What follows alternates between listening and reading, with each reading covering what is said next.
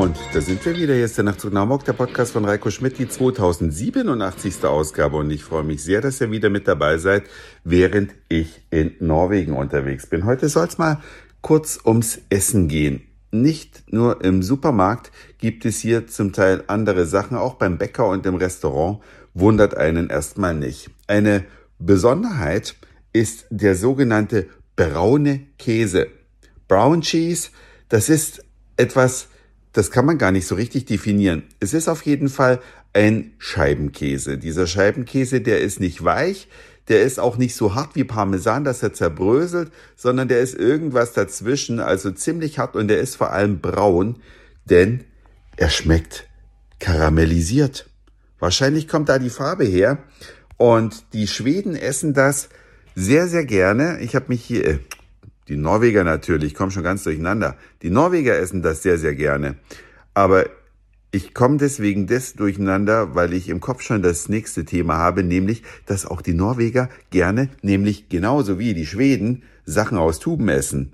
Sei es die Käsecreme mit Bacon-Geschmack, sei es die Käsecreme mit Schinkengeschmack, sei es die Kaviarcreme, alles aus der Tube. Das habe ich heute beim Frühstück so richtig genossen. Einmal auf die Tube drücken bitte und dann diese verrückten Sachen. Dazu dann noch Sill, eingelegte Heringshappen. Gibt's ja in Deutschland Gott sei Dank auch. Ich liebe diese Dinger. Die gibt's in Deutschland unter anderem bei Ikea. Aber bestimmte Dinge, nämlich auch diese Tubengeschichten, falls ihr sowas auch mögt, Kaviarcreme aus der Tube und oh Leute, ist das lecker. Die gibt es in einem Online-Shop, der Gott sei Dank in Hamburg beheimatet ist, der Schweden-Shop oder Norwegen-Shop oder Dänemark-Shop, ich weiß jetzt gar nicht ganz genau, wie der heißt. Auf jeden Fall, da habe ich jetzt was bestellt und zwar zur Abholung. Denn der Versand ist recht teuer, weil das im gekühlten Paket gemacht werden muss, weil die Sachen müssen zum Teil im Kühlschrank bleiben. Und das natürlich während des Transports. Deswegen hole ich es dort vor Ort ab, weil es eben in Hamburg ist. Kurz und gut, man kann sich da also was gönnen. Und was die Norweger auch sehr gut können, das habe ich jetzt schon mehr als einmal erleben dürfen, fantastischen Kaffee. Ich weiß nicht, wie die das machen. Ich habe ja bin ja auch so ein Kaffee-Freak und habe eine tolle Maschine zu Hause, sogar mehrere und äh, krieg's auch ganz gut hin. Aber was die hier gezaubert haben ähm, bei Java Kaffee speziell in Oslo, das ist auf jeden Fall der Rede wert richtig guter Milchkaffee. Java Latte heißt sie auch. Naja, und dann eiert man so weiter durch das Land und irgendwann muss man dann was essen und kommt zu einem wirklich coolen Laden, die interpretieren griechische Gerichte neu. Es gibt also ein Gericht, das habe ich gegessen, das war ja geschichtet wie ein Club-Sandwich mit Tzatziki, mit gegrillten Gyros-Schnipseln, äh, aber mit gegrilltem Schwarzbrot und das in drei Schichten übereinander mit Spießen, damit das Ganze natürlich hält, wo Oliven drauf sind und ja, rohe Zwiebeln, gekochte Zwiebeln.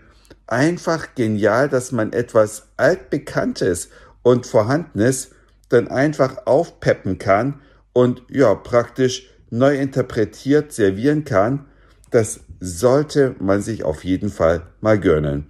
Was es sonst noch so an kulinarischen Highlights gibt, was auf meiner Reise nach kommt, da lasse ich mich selber überraschen. Ich kann euch nur sagen, im Supermarkt gibt's hier Birkenstäbchen. Und die haben mein Interesse erregt und ich habe dann versucht zu übersetzen, für, wofür diese Birkenstäbchen da sind. Sie sind nämlich auch in der Essensabteilung. Und Jetzt habe ich natürlich schon gedacht, dass man die auf keinen Fall essen kann, diese Birkenstäbchen.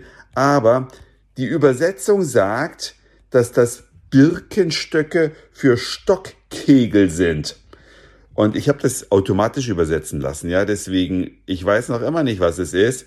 Vorbereitung, weichen Sie die Kette etwa 24 Stunden lang in kaltem Wasser ein, verwenden Sie die Birkenstöcke als Rost im Topf und bedecken Sie sie mit Wasser. Kochen Sie das Fleisch bei mittlerer Hitze etwa zweieinhalb Stunden lang, bis sich die Knochen lösen. denken Sie an einen Deckel und ausreichend Wasser.